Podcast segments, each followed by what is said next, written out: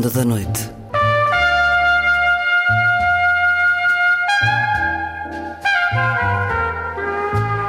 Com Luís Caetano.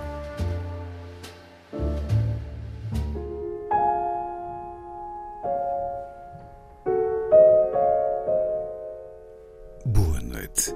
A Ronda, na emissão de hoje e também na de amanhã, faz-se com Maria Filomena Mónica, numa conversa sobre livros que é também uma conversa sobre uma vida, até agora, feita de descobertas e desafios, do prazer do conhecimento e do saber. Pontos cardeais somados à liberdade e à independência. Maria Filomena Mónica publicou há pouco tempo com a chancela Relógio d'Água os livros da minha vida. E há um ano, duas mulheres. Uma escrita que conta vidas e que nos faz conhecer também mais sobre nós próprios enquanto país, sociedade. Maria Filomena Mónica, em entrevista, já a seguir. Vai ser assim a ronda.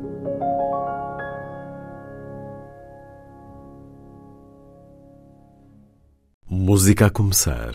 Always, da violoncelista e compositora islandesa Hildur Guðnadóttir, para o filme A Voz das Mulheres, de Sarah Polley. O livro no qual o filme se baseou, de Miriam Taves, acaba de ser publicado no nosso país pela Alfaguara.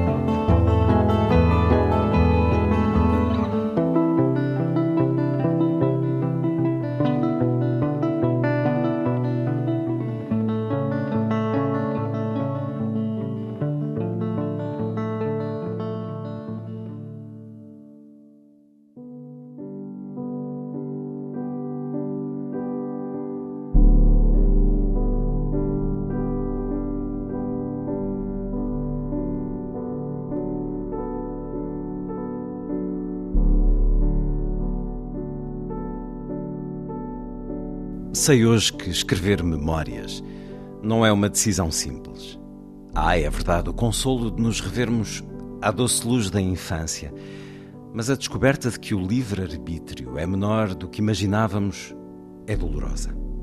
No dia em que, no final da adolescência, decidi, como a Madame de Merteuil, do romance de Laclos, que doravante a minha vida seria a minha própria obra, não sabia até que ponto Existiam limites físicos, psíquicos e sociais às minhas ações. Mas hoje sei que nem todos os caminhos me estavam abertos. Não quis que nenhuma das pessoas que haviam desempenhado um papel importante ao longo do período de que falo, 1943-1976, tivesse acesso ao que escrevera, nem procurei com elas colmatar falhas de memória. Escrevi sobre o que ficara registado no meu espírito, sobre o que o acaso me trouxera às mãos. A hegemonia das correntes semióticas, estruturalistas e pós-modernistas que se abateu sobre algumas faculdades de letras liquidou o género biográfico. A fim de se permitirem o gozo de olhar o texto de forma ascética, rapidamente os mandarins destronaram o autor. Dito isto, é preciso lembrar que houve sempre quem recomendasse a leitura de biografias. Plutarco defendera-o ao escrever Vidas Paralelas, no século I a.C., e eis o que, em 1750, Samuel Johnson dizia num artigo publicado na revista Rambler: Nenhum outro género de escrita me parece mais digno de ser cultivado do que a biografia, uma vez que nenhum pode ser mais aliciante ou útil, nenhum consegue, através do seu irresistível fascínio, atrair com mais segurança o coração ou difundir a instrução de forma alargada a todos em Contarini Fleming, publicada em 1832, Disraeli aconselhava o seguinte a quem desejasse adotar uma carreira política: Levantai-vos cedo e lede regularmente durante três horas. Não história, apenas biografias, pois é aqui que encontrareis a vida sem teoria. Fui-me apercebendo de que a biografia é um género que contém o que de melhor e de pior existe na literatura e que, paralelamente, suscita o que de melhor e de pior existe no leitor. E são dois certos do livro Os Livros da Minha Vida, de Maria Filomena Mónica, a edição recente na Relógio d'Água. Maria Filomena Mónica, com quem converso em sua casa, obrigado por receber a Antena 2. Em consonância com o Dr. Eh, Johnson, que aqui cita, tanto na leitura como enquanto escritora, são muitos os livros que Maria Filomena Mónica nos tem proposto, marcados pela biografia, pelas memórias, pela autobiografia também. É autora de biografias de outros, tenho aqui essa de Queiroz, mas vai-nos dando, através dos livros que escreve, às vezes até falando de outras pessoas, como no caso de duas mulheres, que, enfim, sendo sua mãe e sua avó, fala naturalmente também de si, mas são muitos os livros que escreve atravessados pela questão do tempo, da memória. O tempo, falámos há oito anos sobre a minha Europa livre de Maria Filomena Mónica, há 15 conversámos sobre Cesário Verde. Há 10 anos declinou o meu convite para participar num programa semanal de debate que tinha na Antena 2, Um Certo Olhar.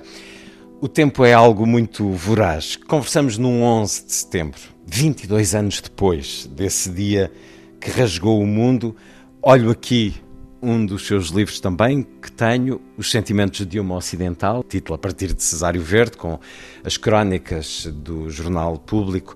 E neste livro, aqui estão elas, uh, triunfantes, as torres gêmeas que foram destruídas nesse dia há 22 anos. Espanta-se com a passagem do tempo, Maria Filomena Mónica, por exemplo, com estes 22 anos do 11 de setembro, ou quando pensa nas coisas da sua vida que aqui nos conta e pensa que passaram 30, 40, 50 anos, é um espanto ou é um conforto? É uma constatação. Nem é positivo nem é negativo. Por exemplo, envelhecer é para muitas pessoas uma tragédia, ao ponto de algumas mulheres se automutilarem pondo um botox ou lá o que é que elas põem. Envelhecer tem custos físicos, tem, traz também a dor, mas eu inconscientemente eu sempre soube, pai, a partir dos 30 anos, que, que, que, na vida havia ciclos. Houve o ciclo da infância, que só foi feliz para aí até o ano e meio. Depois comecei a ser rebelde muito cedo e, e a adolescência foi dolorosa, mas é, foi um ciclo. Depois houve o ciclo de uma certa maturidade que vai do primeiro casamento até à minha partida para Oxford. e, e, finalmente veio o ciclo do envelhecimento, que começaria para, por volta dos 50 anos e que não me causava particularmente transtorno nessa altura, porque não estava doente. E, e agora é o envelhecimento final, que se me pergunta se eu fico triste, se morrer, não, não fico triste. Eu não sou crente, se alguma coisa até preferia para o inferno, acho que ficava melhor companhia do que para o céu. Mas. Hum, então, o tempo dá-lhe uma sensação de privilégio por uh, o viver? Não, é a constatação de que existe, é como existem árvores e rios. Hum, a vida dos seres humanos tem um princípio, meio um fim.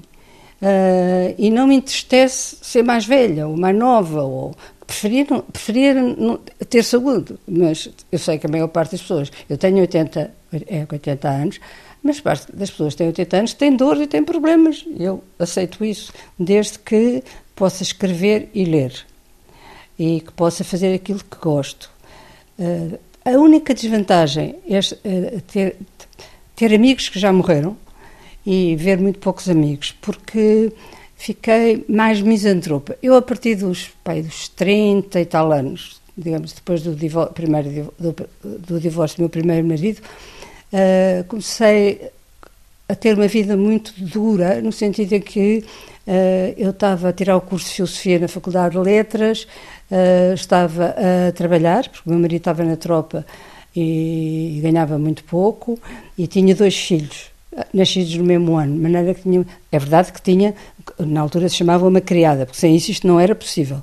Hoje as, as raparigas não poderiam fazer o que eu fiz das três coisas ao mesmo tempo. E depois uh, fui realizando que eu me estava a mudar e que, uh, como eu digo ali, uh, citando La Close, eu julgava que estava a mudar e que tudo se devia a mim, como com vaidade. Não, havia, apesar, apesar de tudo, limites. Eu ainda pensei, quando acabei o doutoramento em Oxford, por exemplo, que podia ir ou ficar em Inglaterra ou ir para os Estados Unidos. E, dei-me a mim própria, como presente, ir aos Estados Unidos, onde, onde eu nunca tinha estado, em 1977, quando acabei o doutoramento em Oxford. E percebi logo duas coisas. Primeiro, que não era capaz de viver noutro continente, a não ser na Europa. E, em segundo lugar, mesmo sendo doutorado em Oxford, era muito difícil eu ir para uma universidade do que eu chamo a Ivy League, as universidades de, de, de, privilégio, não só por eu provavelmente não ser tão inteligente quanto isso, mas principalmente porque o país não era importante. Já não havia uh, uh, o drama, será que eles, Portugal vai ser comunista? Nessa altura, em 75, ainda a América se interessava vagamente por Portugal e a Inglaterra não há basicamente uh, estudos literários portugueses e para uma universidade uh, em Southampton ou onde for, ou em Glasgow, que eu nem conheço, não me interessava, porque o que eu gostava era de Oxford e Oxford não, tinha a menor hipótese, não havia estudos portugueses e, e, e decidi regressar. É curioso quando diz que nos Estados Unidos sentiu que não podia viver noutro continente. O que faz pensar também numa data, no centenário de Natália Correia, que escreveu Porque é que me sinto europeia, Sim. porque é que não conseguiria viver num sítio. Portanto, a Inglaterra, para si, aquela cultura, aquele espírito, concentrava-se muito em Oxford. Hum, mesmo que outros ambientes universitários tivessem, naturalmente, também uma grande diferença em relação a Portugal, porque tê-lo-iam, certamente. Tê-lo-iam. Eh, havia outro fator que, não, me esqueci, que era muito importante. Eu tinha dois filhos pequeninos. Eu fui para Oxford em 70, portanto, o, uh, eu tinha feito um acordo não contencioso com o meu primeiro marido. Eu não podia divorciar porque uh, eu tinha casado pela Igreja Católica, porque a minha mãe me tinha obrigado. E o acordo que eu fiz com, com o meu marido, tivemos o mesmo advogado e tudo, não havia contencioso. É que eles ficavam com o pai seis meses e com a mãe seis meses, coisa que eu achava justa. Mas só eu é que achava justa, porque a sociedade portuguesa achou, e a pessoas muito perto de mim, isso magoou-me, que eu era uma mãe desnaturada, porque deixava as crianças durante seis meses indo eu para Oxford. Eu não as podia levar para lá, porque eu estava como bolseira da Gulbenkian, tinha que fazer uma tese de doutoramento e com duas crianças ao pé. E, de resto, em, em, mesmo no, no, nos colégios de Oxford, não há apartamentos para casais, quase tudo é individual. Aquilo é muito um claustro medieval. Uh, e, e, depois, quando acabei o doutoramento, as outras universidades não, não tinham a qualidade dos meus colegas em Oxford. Os, as, as, pessoas que eu admirava pelos livros estavam praticamente todas em Oxford. Aliás, Oxford, enfim, falaremos das primeiras leituras e dessa descoberta. Mas em Oxford, conta-nos, neste seu Os Livros da Minha Vida, o ambiente que encontra é de presença diária dos livros, nas conversas, os seus colegas, os seus professores.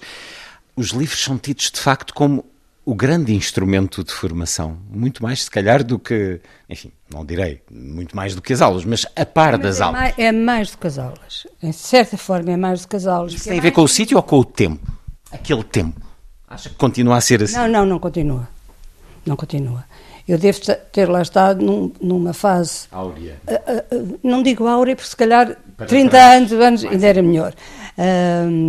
mas numa fase muito boa.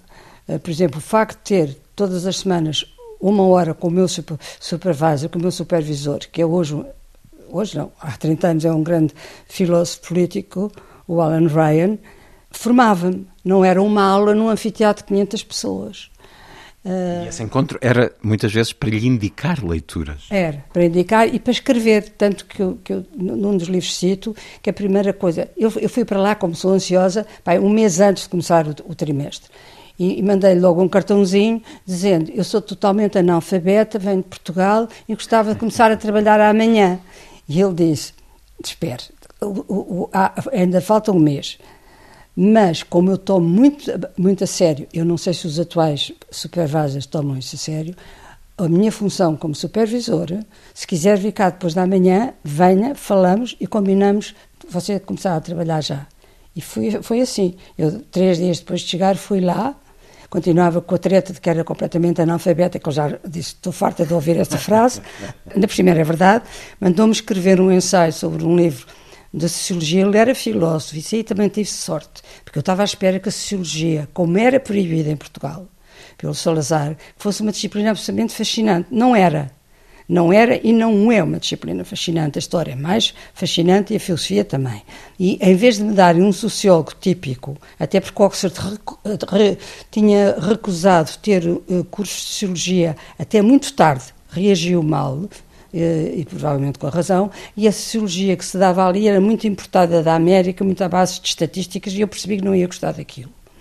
E, e, o, e o meu supervisor, a, a, a, na primeira tutorial, disse: compre o livro do Durkheim, chamado-lhe Suicídio.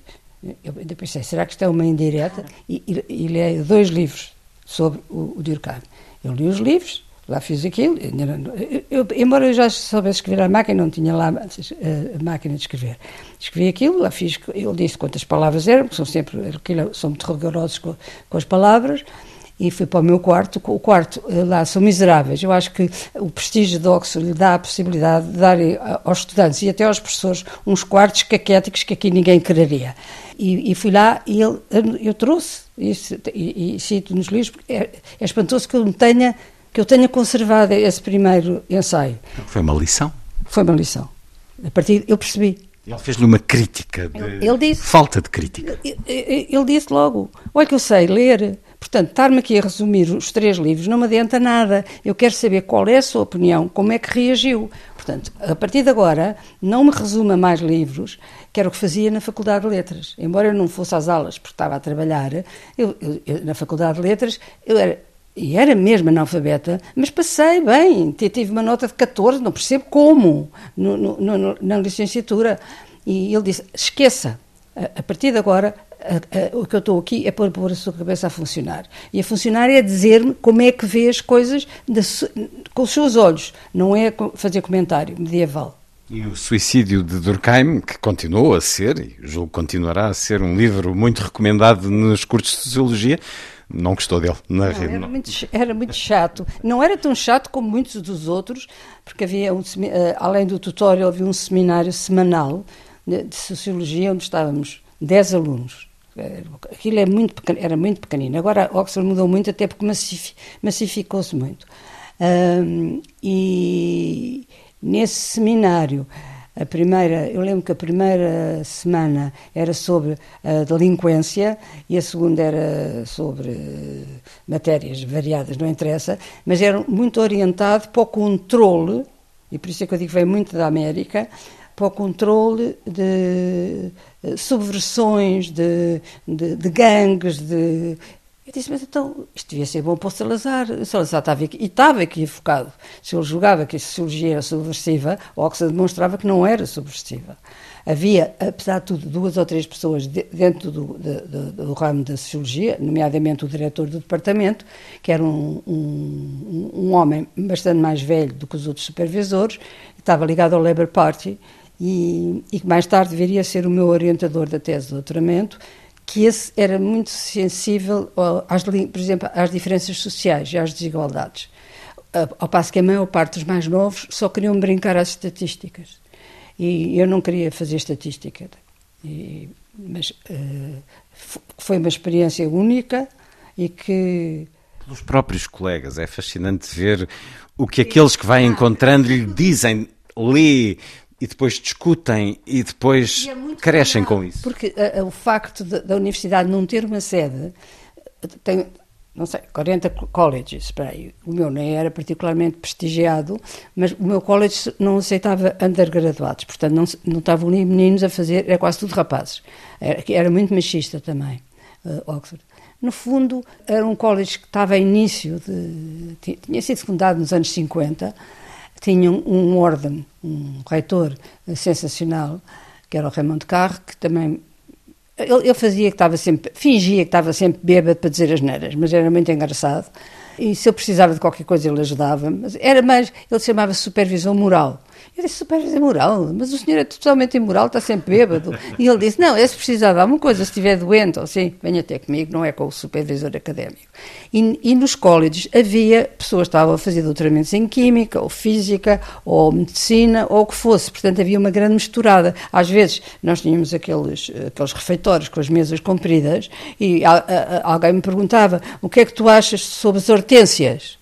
Eu estou a estudar as hortênsias. E eu disse, não acho nada, mas o que é que estás a fazer? Ah, eu estou a fazer biologia. E, portanto, podíamos ter conversas diferentes ou, ou falar sobre, mais tarde, sobre a, a, a Revolução no Chile, que agora está, veio... 50 anos. Golpe de Estado, hoje 50 anos. Faz hoje 50 anos. E, e a certa altura eu apaixonei-me por um argentino, que era um fellow do, do college, um bocadinho mais velho que, do que eu, e fui à Argentina. Ainda pensei, se calhar antes de tomar uma decisão sobre a, a, a, o, o, que é que deriva desta paixão, vou à Argentina conhecer Buenos Aires. Detestei Buenos Aires, não interessa para o caso, mas a minha ideia era ir ao Chile. E como ele era bastante mais sensato, de resto eu cito a importância que ele teve na, na, na minha aprendizagem uh, do liberalismo. Ele era um liberal. E está a ver, nem, nem era meu supervisor, nada, era, era, nem era bem um colega, porque ele tinha mais 5 anos do que eu, eu teria 26, por aí ele tinha 32.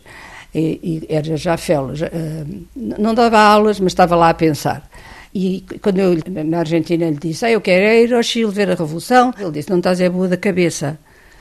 Ele, ele, ele sou, eu sabia que ele era um liberal, portanto, aquilo vai dar mau resultado, não vamos para o Chile de todo, ficas aqui em Buenos Aires. Eu fiz uma fita, porque eu era muito dada a fazer fitas, fiz uma fita que, e que não queria, não sei o quê, e depois uh, acabámos no cemitério de La Recoleta, que vem uma fotografia de, de, mim e dele no cemitério. Ele era muito bonito, isso também contava, porque não são só os homens que ligam à parte física das mulheres. É curioso que uma mulher raramente diz: Eu gosto deste porque ele é, é muito bonito. Ou nós não apreciamos, não dizemos que apreciamos a beleza física dos homens. Mas apreciamos, não sei porque nunca dizemos, mas não há nenhuma amiga minha que diga, ah, ele é tão. A não ser quando tínhamos pai 14 anos. Ah, ele é uma brasa, era a palavra que se usava.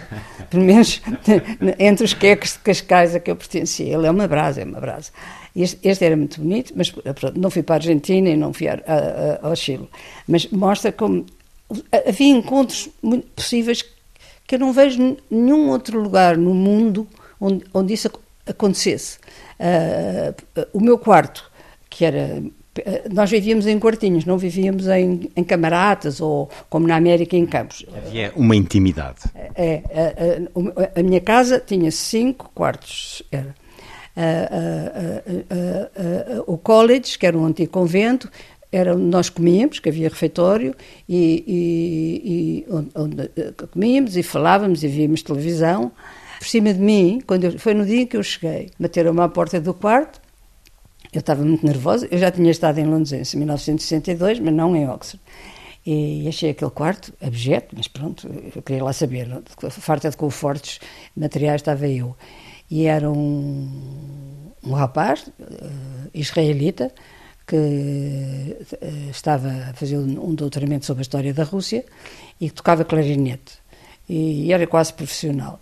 E ele vinha-me perguntar se podia uh, treinar, uh, mesmo que seja assim um bocadinho à noite. Eu disse: Não, não me importa nada, eu gosto imenso de música. E, e ficou o meu, o meu maior amigo, de tal maneira que ainda hoje nos escrevemos. Eu tenho, sei lá, 100, 100 cartas dele ao longo dos anos que nós não nos vimos.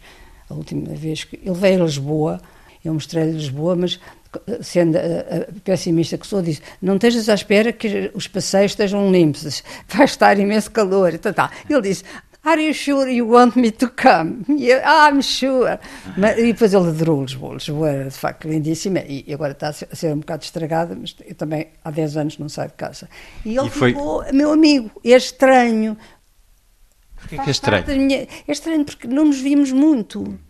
Mas, As amizades não precisam de ser não, de presença diária. Aquilo é uma amizade muito epistolar. Para já deu-lhe a ouvir o concerto de Mozart, a parte solista, é. o Cashel 622, várias vezes enquanto lia no seu quarto. E é um grande clarinetista e de vez em quando manda-me numa perna que se mete no computador, porque ele de vez em quando toca com, com uh, quintetos, suponha, com, uhum. com outros membros da orquestra de Munique, ou, ou, ou assim, é prestigiado. Ele é também quase um, um, um, um músico profissional e, e, escreveu sobre a Rússia. Eu, eu não, não, não... Agora, como é que ele se chama? Chama-se Gabriel Gorodevsky. No outro dia percebi que o Gorodevsky deve ser ou uma família muito rica ou uma família que, que, tem muita gente, porque eu estava a ver qualquer coisa na Crimeia, por causa da guerra na Ucrânia, e havia um palácio Gorodevsky.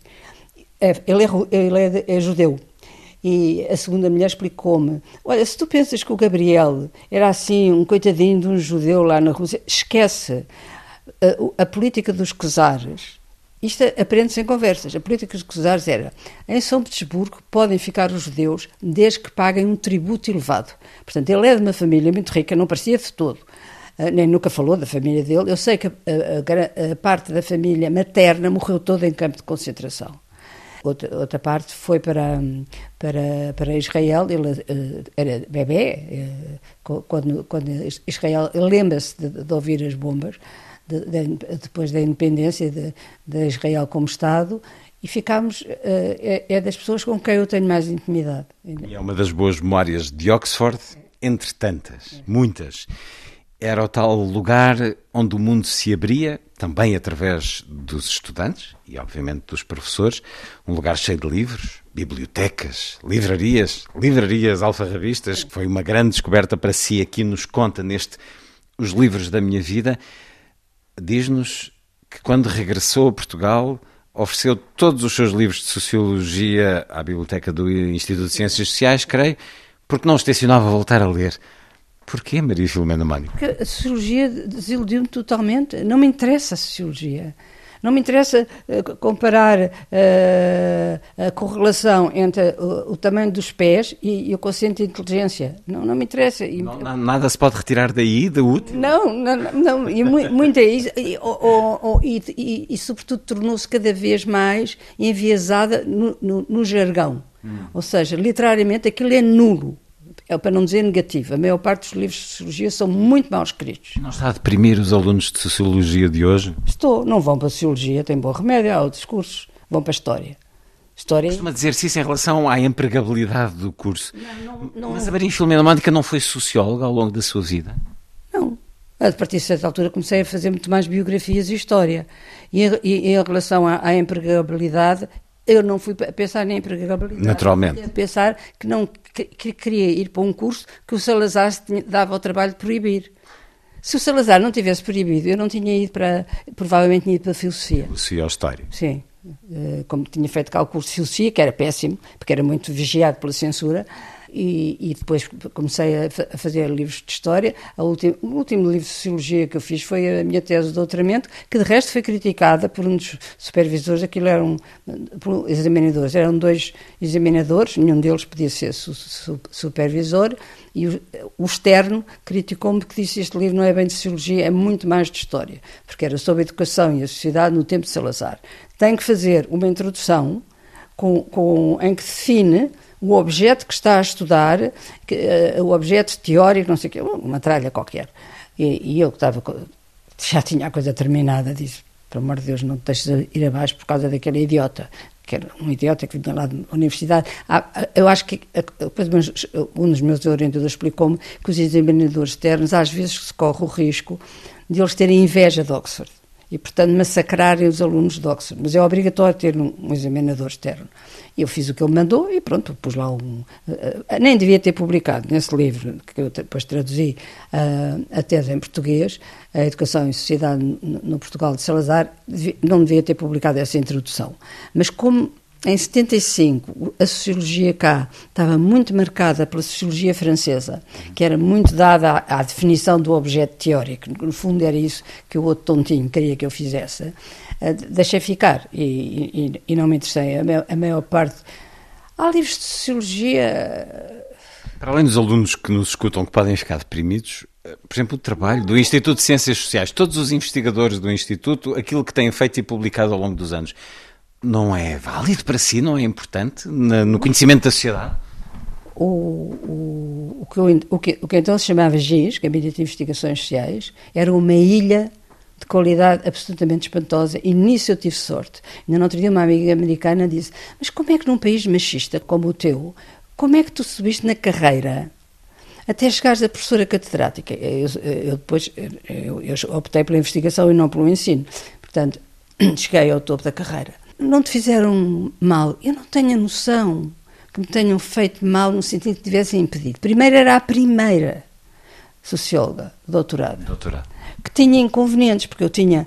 Uh, isto foi, suponha, eu vim cá fazer, acabar a tese em 74, houve a Revolução, eu disse ao meu supervisor em Oxford, e disse à que eu quero ficar um ano sem fazer a tese, portanto, cortem-me a bolsa durante um ano, fui honesta, e, e, e, e, disse ao meu supervisor em Oxford, que era de esquerda, que era do Labour Party, eu quero ver a revolução e, dar o, o, contributo ao meu país. Ele disse, percebe perfeitamente, não há problema, quando puder, venha, faça a, a investigação que eu tinha vindo para Portugal fazer a investigação na Biblioteca Nacional sobre os jornais salazaristas, quando puder e, quer, e quiser, venha, escreva-me. E foi assim.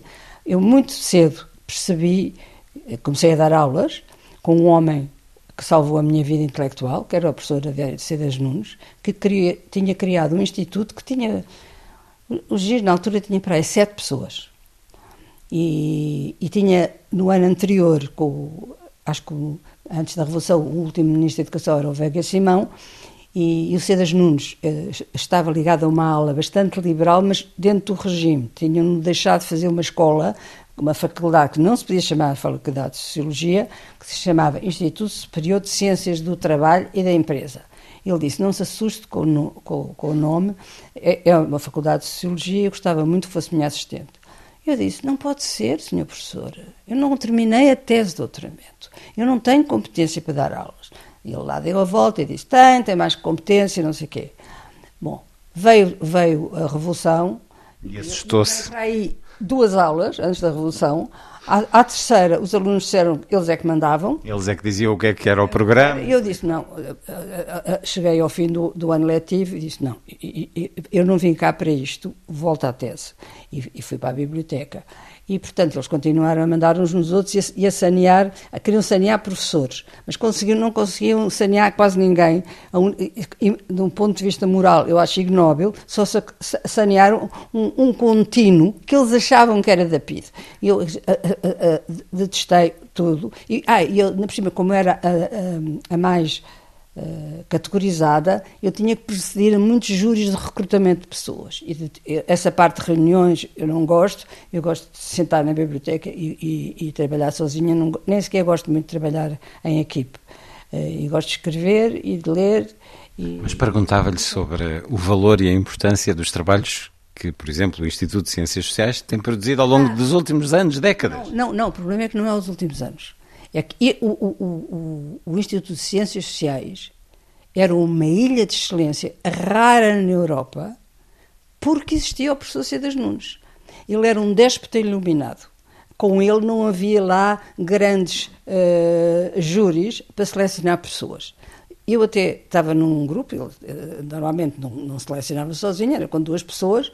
Eu tive várias pegas com ele porque ele queria selecionar uma pessoa que eu achava que não devia, por exemplo. Mas quase sempre ele acertava. Ele rodeou-se do melhor que havia. E éramos, a certa altura, por aí, um, uns 20. Quando eu vim já doutorada, ele estava já doente. Uh, mas continuava, uh, eu e ele dávamos muito bem, pessoal e intelectualmente. Ele respeitava-me. E, e, depois, quando ele ficou mesmo, mesmo doente, uh, aquilo começou a entrar assim numa deriva esquisita e, e, ele não queria ir, porque estava doente em casa, eh, parte era psicológico, e eu disse, ó oh, não se, não, se assuste, que o seu giz vai continuar com a mesma qualidade. Eu detesto reuniões, como você sabe. Nessa altura já tratava. Ele gostava que a gente tratasse por adérito e não por professor Cedas Nunes, porque em França ele tinha estado num estágio e as pessoas, como em Inglaterra, tratavam os professores pelo primeiro nome. Eu ofereço-me para, para o substituir. E, portanto, eu fui diretora do, do ICS durante, não sei, dois ou três anos.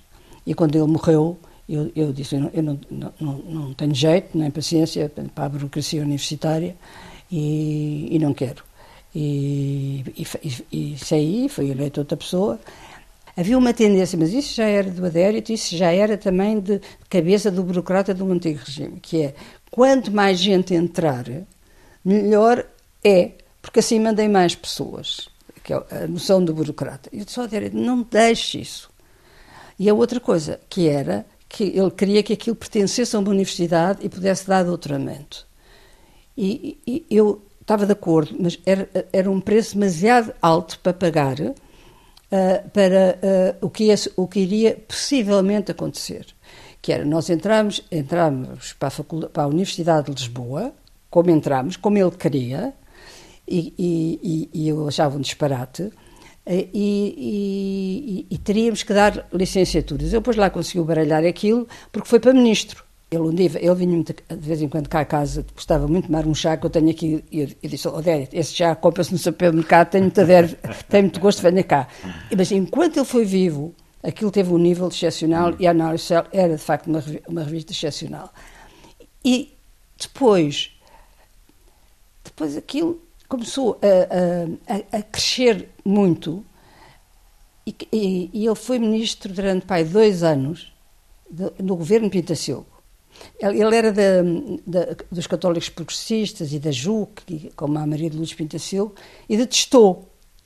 E eu disse, Odete, ele perguntou, mas acha que eu vá para ministro ou não?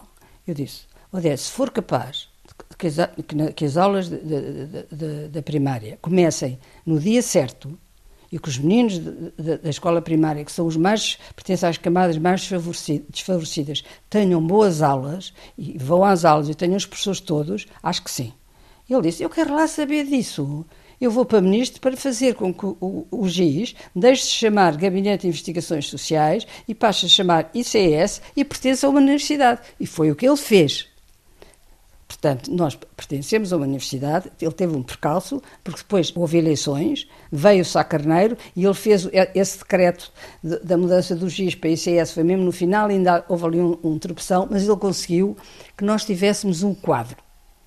Eu, estava, eu era nova, estava-me nas tintas para o quadro, não queria saber da reforma, mas a maior parte dos meus colegas queria. Essa, essa passagem foi um bocado traumática, Uh, porque uh, havia muita gente. Deixámos de, de, viver aqui na Rua Miguel Lupi, uh, de, de, de, trabalhar na Rua Miguel Lupi, porque ele pertencia ao quadro do, do, do ISEG, ele era economista de base. E, e finalmente, nos últimos, eu, eu, pedi reforma antes de tempo, não estava para aturar mais conselhos científicos e queria trabalhar e, e biografias. E biografias não se enquadrava bem nos estudos que o ICS. Não é que me impedissem, mas não havia aquele ambiente não favorecia também. Não, o, o, número é importante. Uma coisa é trabalhar numa instituição com 20 pessoas, outra é trabalhar com 200. Trabalhar com 200 pode sempre correr o risco de, de, se começar a fazer coisas meias tontas. Uh, uh, vou fazer uma tese de doutoramento sobre os armadores de, dos, dos, carros no, no terreiro de passo, coisas assim, minúsculas ou patetas, ou na moda. Então, e não havia ainda o, o, o IEL, que agora, bom, agora já há. O ICS decaiu porque agora está a, a, a estudar os chapéus dos, das pretas da África do Sul, suponha. Eles mandam-me ainda o, as newsletters e eu tento não me irritar. Em parte, isso deriva não só do Adério ter desaparecido, evidentemente, e de eu ter desinteressado, isso não, não conta muito porque o, o, o meu contributo para o coletivo não era grande, mas deriva também desta moda que veio dos Estados Unidos do politicamente correto. Eles estão a fazer todos os estudos politicamente corretos. Uh, eu tento não, nem ver para não ficar triste. Em Oxford não havia politicamente correto quando lá esteve? Não, agora há. Agora há. Inevitavelmente. É, inevitavelmente. E aquilo não, não, não vai conduzir a nada de muito são. A conversa com Maria Filomena Mónica. O livro mais recente é um livro cheio de livros, os livros da minha vida. A chancela Relógio d'Água. Começámos por falar do tempo. Os livros que escreve são de alguma forma uma vitória sobre a passagem do tempo para que o tempo não faça esquecer as coisas? É mais espontâneo do que isso. Eu, eu, eu, eh, esse discurso eu poderia fazer agora, no fim, mas não na altura. Quando eu comecei a ler algumas biografias, deu-me imenso prazer. Eu disse: o que eu quero é fazer isto. Quer dizer, já tinha deixado a sociologia, não é? Tinha deixado a filosofia, depois tinha deixado a sociologia. A história eu continuava a gostar, mas o que eu gostei mesmo foi de umas, das, uma das primeiras biografias que eu li, que é de um senhor chamado Lytton Strachey, que é, uh, o livro chama-se Eminent Victorians. São quatro biografias de quatro heróis uh, ingleses que ele destrói, que era o que eu gostava de fazer. Até perceber que nós não temos heróis nacionais que sejam reverenciados por toda a população. Porque ele foi a Florence Nightingale, que ele deitou abaixo, só, só tinha coisas horríveis, o Cardenal, o, o, não interessa, o, o, Gordon de, de da, guerra, um general que, que, era muito reverenciado, portanto, o gosto dele era ser iconoclasta. Eu ainda pensei, deixa ver se, se há alguém que em Portugal seja, todas as classes o conheço, mas não... Unânime, a opinião unânime na sociedade. Isso, não há, não há que é no Novas Pereira, mas ninguém sabe a vida dele, nem há papel. E há várias biografias. Imagino, até há do Afonso Henriques, até ainda hoje estive a escrever um artigo em que o, o novo, o novo cardeal patriarca uhum. chama-se Dom Rui Valério, e não, num, num discurso que fez há três anos, uh, retoma uma tese que foi destruída pelo Herculano em 1840 e tal, que era a tese da Batalha de Ourique Uh, o Dom Rui Valério considera que Portugal nasceu do, de, de, de, um milagre divino. Portanto, nós temos uma ligação, ele usa a palavra de resto ligação, especial a Deus e ao Eterno.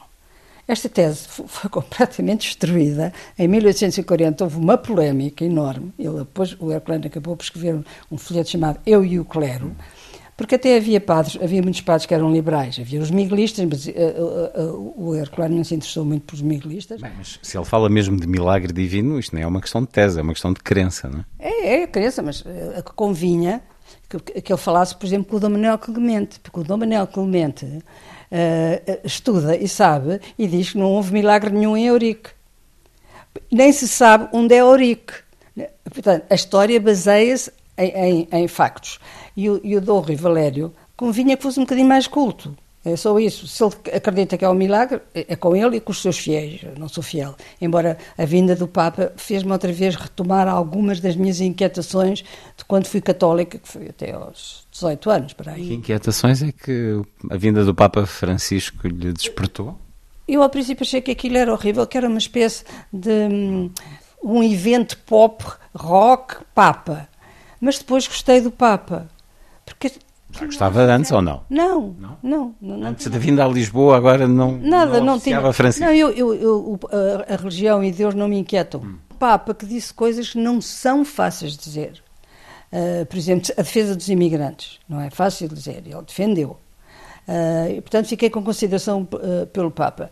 Uh, tudo o resto, para chatear os católicos, eu sou a favor da missa tridentina, em latim, do, do, padre de costas voltadas para os fiéis, como era antes, quando eu era menina, e, e, e alguns, olha, um amigo meu que era padre jesuíta, que era o padre António Vaz Pinto dizia, tu és maluca, que horror, as coisas que tu dizes. Ah, porque ele então andava sempre, fardado, não andava fardado de padre. Eu disse, oh, desculpa lá, António, tu andas na rua, nem, nem pôs aquele colarinho, nem nada. Tens, tens que voltar ao antigamente. Mas isso era, a, a, a, a minha relação com, com a igreja terminou e não me inquieta. Estava a dizer que estava a escrever sobre isso, uma crónica que mantém. Ah, foi a, a, crónica que eu mandei hoje para, para o Correio da Manhã, a crónica mensal. Portanto, sai no domingo a 8. Continua com essa atividade. Não falo mais sobre a igreja. Está combinado. Voltemos às biografias, que é também uma vocação de fé que tem desde há muito as biografias de outros e muito da sua também. Aquele certo inicial que eu li terminava dizendo: Fui-me apercebendo que a biografia é um género que contém o que de melhor e de pior existe na literatura e, paralelamente, suscita o que de melhor e pior existe no leitor. Isto é um bocadinho Dr. Jekyll e Mr. Hyde. O que é que quer dizer com isto? A biografia pode, uh, em muitos casos, ser um, um ato de exibicionismo exagerado. Do biógrafo? Do biógrafo, sim. Do, a, a autobiografia. A autobiografia. A auto, não é biografia, desculpe, é autobiografia. Eu sou tão maravilhosa, vou-vos contar o que eu penso. Hum. E é muito. Como em Portugal não há tradição de autobiografias, eu julgo que muitas pessoas dizem esta é uma exibicionista. Eu não sou uma exibicionista. Eu sou capaz de falar do que vivi e do que vi no contexto, isso a sociologia ajudou-me um bocado, vá lá, no contexto do que era a sociedade portuguesa desde que eu nasci em 43. Portanto, eu quero falar como é que era Portugal desde 43 e como é que eu vivi e, e, e, e não é para me exibir, é porque deu prazer e, é um testemunho. Também podia aplicar-se isso mesmo à biografia, porque estava a pensar, por exemplo, no caso de Fernando Pessoa, tenho três biografias dele em casa, ou quatro, já não sei, e tem dado alguma polémica as mais recentes.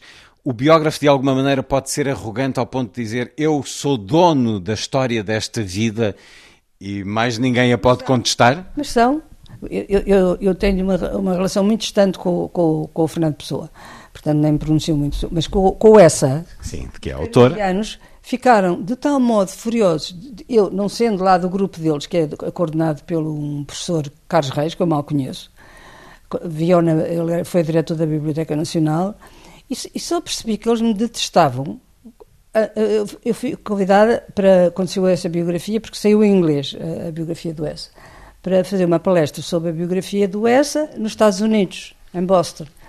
E éramos para aí 10 portugueses.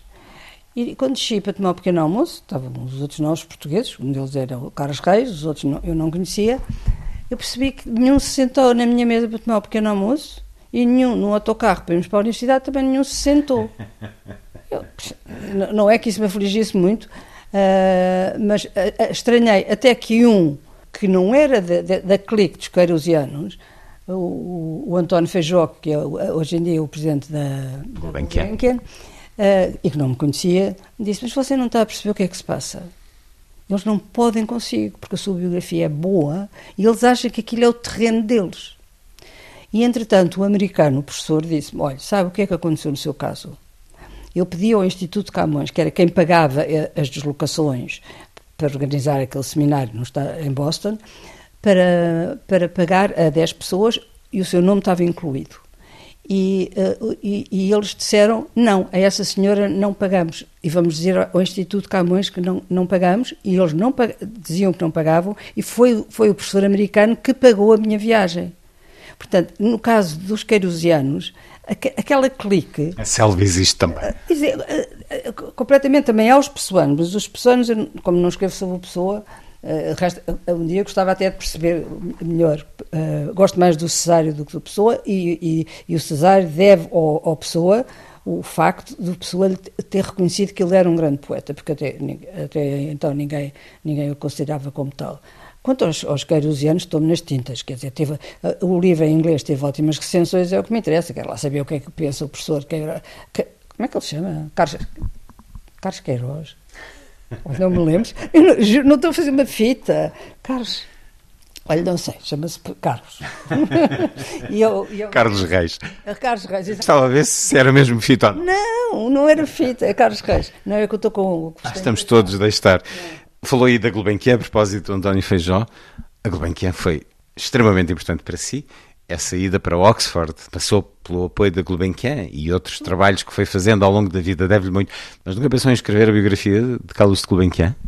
Pensei, escrevi um ensaio, não sei em que livro está, do Carlos de Gulbenkian. Eu estava em Oxford, portanto tinha acesso a biografias inglesas do, do Carlos de Gulbenkian, que, que não estavam cá em Portugal. E escrevi um ensaio sobre ele, chamado O Grande Ditador. E até fui a Istambul para ver o lugar onde ele tinha nascido. Porque eu gosto de ver os lugar, o lugar onde as pessoas vivem. Grande Ditador? Sim. Não sei. Era um Bem, é uma homenagem a Chaplin, mas acima de tudo, se calhar. Mas é um homem muito pouco amável, que tinha Sim. muitos defeitos e tinha, uh, teve a grande vantagem uh, durante a, a, Segunda Guerra. Ele teve em Vichy, suponho, uh, e depois veio a Portugal, instalou-se no, no Hotel da Viz, que era um hotel chique e pequenino, achou que o, país era calmo, não havia revoluções comunistas, ele dava-se muito, dava muito mal com, com, o filho, principalmente, tinha um filho e uma filha, que o Nubar era, era, um playboy, e era, mas era um playboy muito simpático e tem uma autobiografia muito boa, e não queria deixar tudo ao filho, e em conversa com vários uh, uh, colecionadores e, e, peritos de pintura, porque ele colecionava, como se vê no Museu Gulbenkian, bastante obra de arte, ele acabou por dizer, eu gosto de estar aqui neste hotel, e, gosto de... e, e, e fez o testamento e, e deixou grande parte da fortuna a Portugal. E convocou gente fora da família para tomar conta dela e dessa fundação. Eh, foi engraçado, porque eh, eh, o Salazar, depois dele ter morrido, ele deixava lá quem é que ele queria que fosse presidente da fundação. E o Salazar olhou para aquilo e disse: Não, não, cá em Portugal mando eu. E o filho ainda resolveu. Tentou impugnar? Eh, eh, eh, nem, que tinha deixado pouco dinheiro ao filho, não interessa. Contestou a decisão entre O Lord Radcliffe era suposto ser o presidente, se não estou em erro, era o Lord Radcliffe, o presidente da Gulbenkian, está no testamento. E o, e o Salazar disse: Não quero cá um inglês a mandar uma fundação tão poderosa. E, portanto, houve um processo, não sei os pormenores. O Lord Radcliffe, entretanto, foi nomeado governador geral da Rodésia, na altura ainda era uma colónia inglesa, e portanto até era uma coisa mais importante, desinteressou-se e, e, veio o doutor Azeredo Perdigão, que é tão, quase tão importante como o Gulbenkian, foi um homem muito inteligente. Estruturou a fundação. Estruturou a fundação. E de facto, uh, depois de Oxford, uh, quem mais me ajudou foi a Fundação Gulbenkian. Nunca houve nada, houve só uma vez, mas era uma coisa menor, nunca houve nada que eu pedisse à Fundação Gulbenkian que eles não me dessem. Sempre. Mesmo quando eu estava a fazer cirurgia e não gostava de matemática, eles ficaram muito admirados de não ter feito cálculo de probabilidades no liceu, e que tinha de ter explicações particulares. Eu disse, mas eu não, tenho dinheiro para pagar as explicações particulares a um professor de matemática. Ele disse, olha, mas então não consegue fazer sociologia. Eu escrevi para a Gulbenkian, para o diretor do, do Serviço de Bolsas, expliquei-lhe a situação. Ele disse, não há problema, manda-nos a fatura do professor de matemática, e era uma coisa fora já da Bolsa, e nós pagamos tudo. Uh, foram, foram, sempre, sempre impecáveis. Fundamental na sua vida, e fiquei a saber também, não sabia, neste livro Duas Mulheres, que também para a sua mãe, a Gulbenkian, foi essencial. Numa situação de alguma precariedade, eh, foi na Gulbenkian que encontrou essa possibilidade de trabalhar e de, de, dar também o seu contributo. Eu não sei como é que ela lá chegou, porque nós estávamos numa fase em que não nos dávamos bem, para me ter divorciado. Não sei como é que ela conseguiu. Ela era muito enérgica. E, no fundo, apesar dela se queixar de que, que o meu pai se tinha arruinado e que ela tinha que trabalhar, mentira. Era bem mentira, porque ela adora, é como era muito enérgica e muito inteligente, ela adorou estar na fundação e foi chamada para organizar um setor, que era o setor de ballet, que não era muito. Ela tinha um conservatório, ela não nos dizia metade da vida dela, mas ela tinha um conservatório. Uh, e, e, aquilo tinha uh, uh, gente de, de, costumes um bocado de, dissolutos e custou-lhe inicialmente mas todas as pessoas que trabalharam, eh, ela estava lá para organizar e não deixar que aquilo explodisse nesses costumes dissolutos, não sei. Mas depois acabou por fazer os vestidos, porque tinha jeito também para, para, para, para, costura. Uh, toda a gente dizia que ela, que ela era muito amável, era sensacional, que sorte tens esta mãe. Era exatamente o contrário. Era uma mãe tirânica, uh, autocrata, que provavelmente não gostava de mim, não se importava nada que eu sofresse, com quem eu durante 40 anos tive péssimas relações, e ela só um bocadinho antes do 25 de Abril é que ela deve ter pressentido este, este regime vai mudar. Isso afetou muito a relação comigo. Ela depois ficou muito orgulhosa. ela já estava reformada Uh, e, e, e, salvou, não a mim, porque eu, ah, eu, tinha saído de casa aos 8 anos, mas os meus irmãos, que são 10 anos mais novos, uh, tinham ficado numa situação precária e o meu pai tinha alguns empregos, mas eram poucos, e a minha mãe era muito gastadora. Adorava fatos e luxos, etc. E por isso é que eu fui também a tantas festas e com tantos vestidos. E foi ela também que a incentivou a escrever, tenho ideia de que lhe deu um caderno. Aliás, a sua avó, a sua avó deu-lhe uma caneta de ouro Sim. e a sua mãe dá-lhe um caderno, não, não em simultâneo. Portanto, há aqui as duas mulheres, uh, suas ancestrais, a dizerem: escreve. E não só isso, não tinha pensado nisso que você está a dizer e é bem visto. Como elas próprias escreviam. Quer dizer, a minha avó. Só descobriu mais tarde. Mais tarde. Quando a minha mãe morreu, uh, o, o meu irmão estava a viver uh, com a mulher em casa da minha mãe, porque uh, nós tínhamos uma casa muito grande na Rodrigo da Fonseca, portanto vivíamos com bastante luxo. E quando a minha avó morreu, as coisas dela foram para a casa da minha mãe e, e o meu irmão todo disse, estão aqui umas cartas e umas coisas da avó, e eu disse, ah, eu quero ver, enfim. Umas cartas é um verdadeiro espólio epistolar, como raras vezes terá visto. Enorme, enorme, enorme. E... e, longas, não são, não são pequenas missivas. Ainda por cima eram muito fáceis de ler, o que, o que faz pensar que a minha avó, não sei que educação formal tinha, mas era uma mulher culta e que escrevia muito bem português. E parecia uma estrela de cinema. Ah, parecia, isso parecia uma estrela. E, e podemos testemunhar porque há fotografias aqui no. não, e além de que me mentiu. Eu também vinha no espólio dela, vinha o bilhete de identidade e ela dizia-me sempre que tinha menos dois anos do que tinha. Eu olhei para o bilhete de identidade, então explicar, avó, eu tinha seis anos e ela já me mentia na idade. Era muito vaidosa e era muito bonita também. Uh, nós não saímos a ela, não so, nós saímos ao. ao, ao... Deixe disso, Maria Filomena Mónica, que também é. Que as suas fotografias também são públicas. Eu não sou morena, digo que, ah, fisicamente, uh, ela era uma mulher assim com a cara mais larga. Eu saio ao meu avô, ou seja, ao homem com quem ela teve um romance, mas nunca casou e que era do Minho, que eu não sabia. Essas pessoas todas eram desconhecidas. É, um avô do Minho. Eu fui depois à conservatória, é fácil. Foi ao encontro da sua história. Foi, e, e deu-me imenso prazer. Deu-me depois imensos saídos, porque os meus irmãos deixaram de falar. Mas paciência. Isso tem acontecido também ao longo da sua escrita. E tem escrito muito nos últimos anos, que bom, mas escreveu sempre muito. Escreveu tanto que eu já nem me recordava de que tinha e você public... com muita atenção, muitos parabéns. Já nem me recordava do seu ensaio sobre Carlos Gulbenkian. Interroguei-me quando lia uh, os livros da minha vida, porque é que, porque é que não, ele não tinha passado como hipótese de escrita. Maria Filomena Mónica, Os Livros da Minha Vida, com a chancela Relógio d'Água, a dar-nos tantos caminhos para a conversa.